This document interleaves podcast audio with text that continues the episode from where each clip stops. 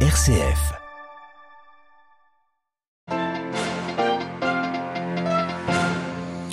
C'est un rendez-vous important et très symbolique pour les autochtones du Canada. Plusieurs groupes sont à Rome et rencontrent cette semaine le pape François au Vatican.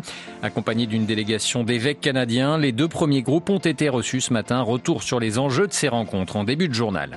À la une également les négociations bien difficiles entre Russes et Ukrainiens alors que les combats se poursuivent toujours sur le terrain. Nous parlerons également de la liberté de la presse de plus en plus menacée en Turquie.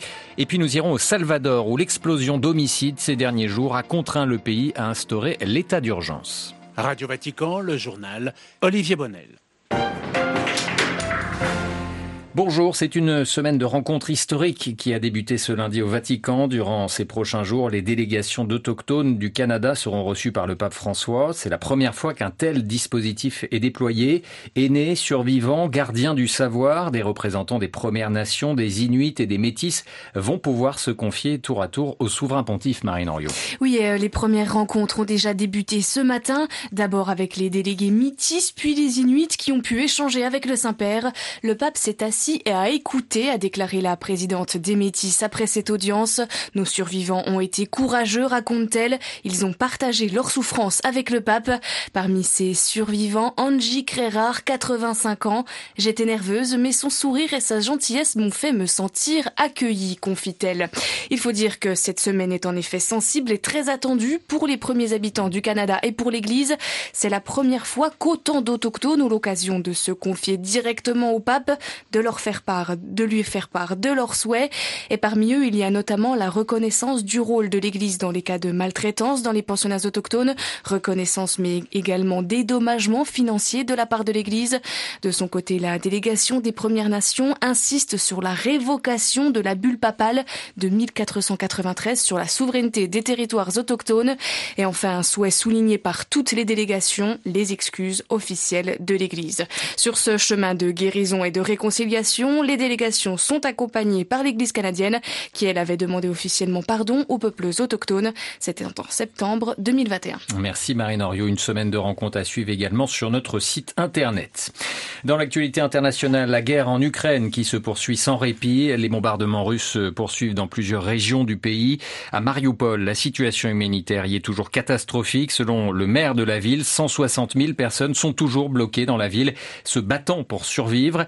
Parallèlement, les négociations entre Russes et Ukrainiens se poursuivent, mais elles sont bien difficiles. Pas d'avancée significative, en effet, a déclaré ce matin le porte-parole du Kremlin. Une rencontre entre les deux présidents, Vladimir Poutine et euh, Volodymyr Zelensky, est peu probable dans l'immédiat. Les discussions devraient cependant reprendre demain en présence des deux délégations à Istanbul, Xavier Sartre. Oui, des négociations en présence, ce qui, selon Dimitri Peskov, le porte-parole de la présidence russe, est déjà quelque chose de significatif. Le fil de communication n'est pas interrompu et les Ukrainiens devraient même apporter un élément qui pourrait peser. La question de la neutralité de leur pays, c'est l'une des exigences de la Russie. Elle est étudiée en profondeur, assuré hier soir Volodymyr Zelensky. Concrètement, cela signifie que l'Ukraine renoncerait définitivement à adhérer à l'OTAN et adopterait une ligne comparable à la Finlande ou à la Suède. Kiev demande toutefois des garanties pour sa sécurité.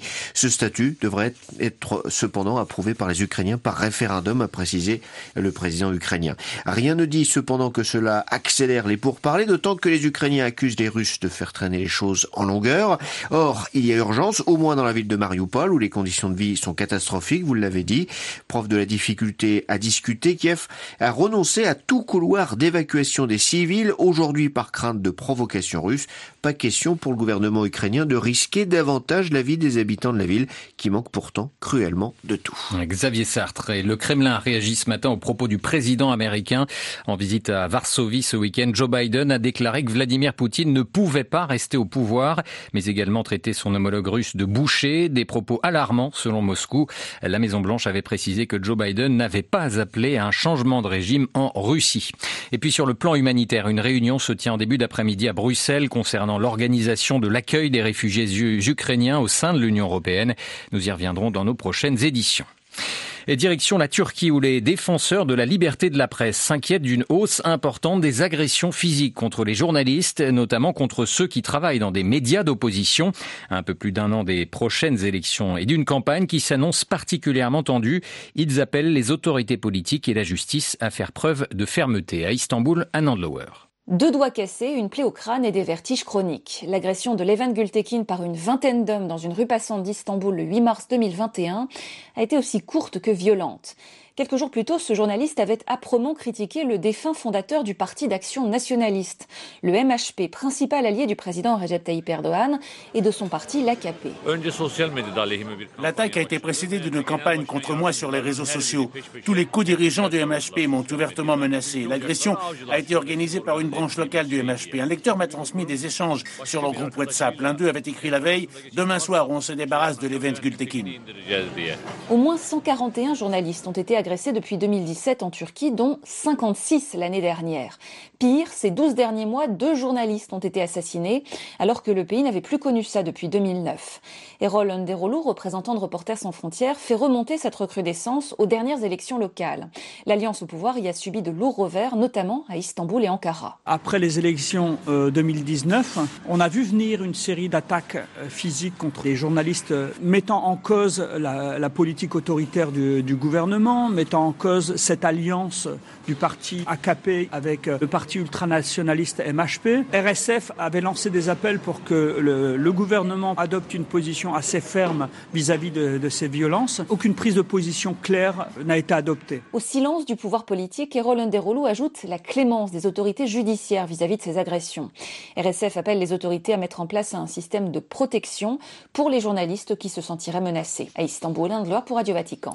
Deuxième jour ce lundi d'un sommet entre Israël euh, et les pays arabes qui se sont récemment rapprochés de l'État hébreu, le Maroc, Bahreïn et les Émirats arabes unis.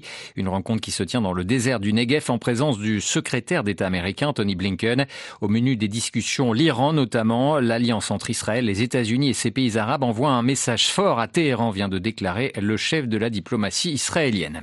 Les Palestiniens, eux, semblent les grands oubliés de ce sommet. Il en sera question en revanche lors de cette visite en territoire palestinien du roi Abdallah II de Jordanie. Il est arrivé à Ramallah ce matin, reçu par Mahmoud Abbas, le président de l'autorité palestinienne. Et direction à présent le Salvador, où le Parlement a décrété hier l'état d'urgence pour un mois après une demande du président Nayib Bukele. Les autorités salvadoriennes, euh, ce petit pays d'Amérique centrale, tentent d'endiguer la violence croissante des gangs criminels accusés d'avoir commis pas moins de 62 meurtres ces dernières 24 heures. Claire Ayobé. Munis de fusils d'assaut, équipés de gilets pare-balles, les policiers et militaires patrouillent depuis samedi dans les rues et procèdent à des arrestations. La Libertad, département au sud-ouest du pays, a enregistré depuis vendredi 12 meurtres, tandis que dans la capitale, 9 personnes ont été tuées en 24 heures selon un signalement des autorités.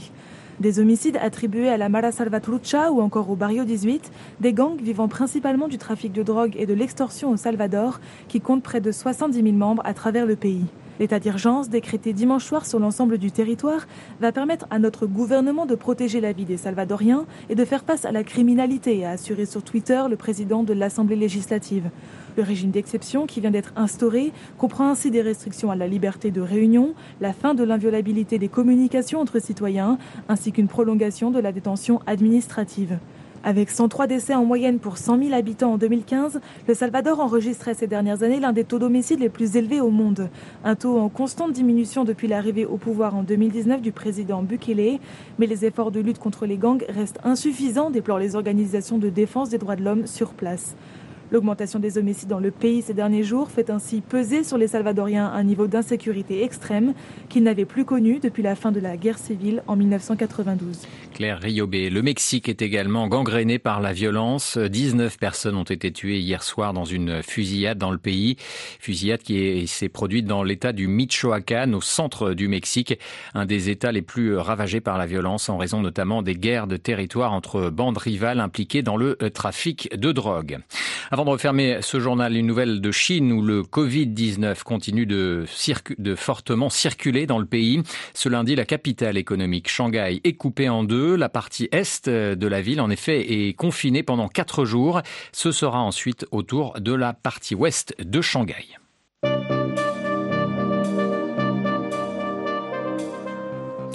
C'est la fin de ce journal. Merci pour votre fidélité. N'oubliez pas toutes nos informations sur notre site internet vaticanews.va. Vaticanews a retrouvé également sur Facebook et Twitter. L'information, elle reviendra ce soir en direct à 18h. Je vous souhaite une excellente après-midi.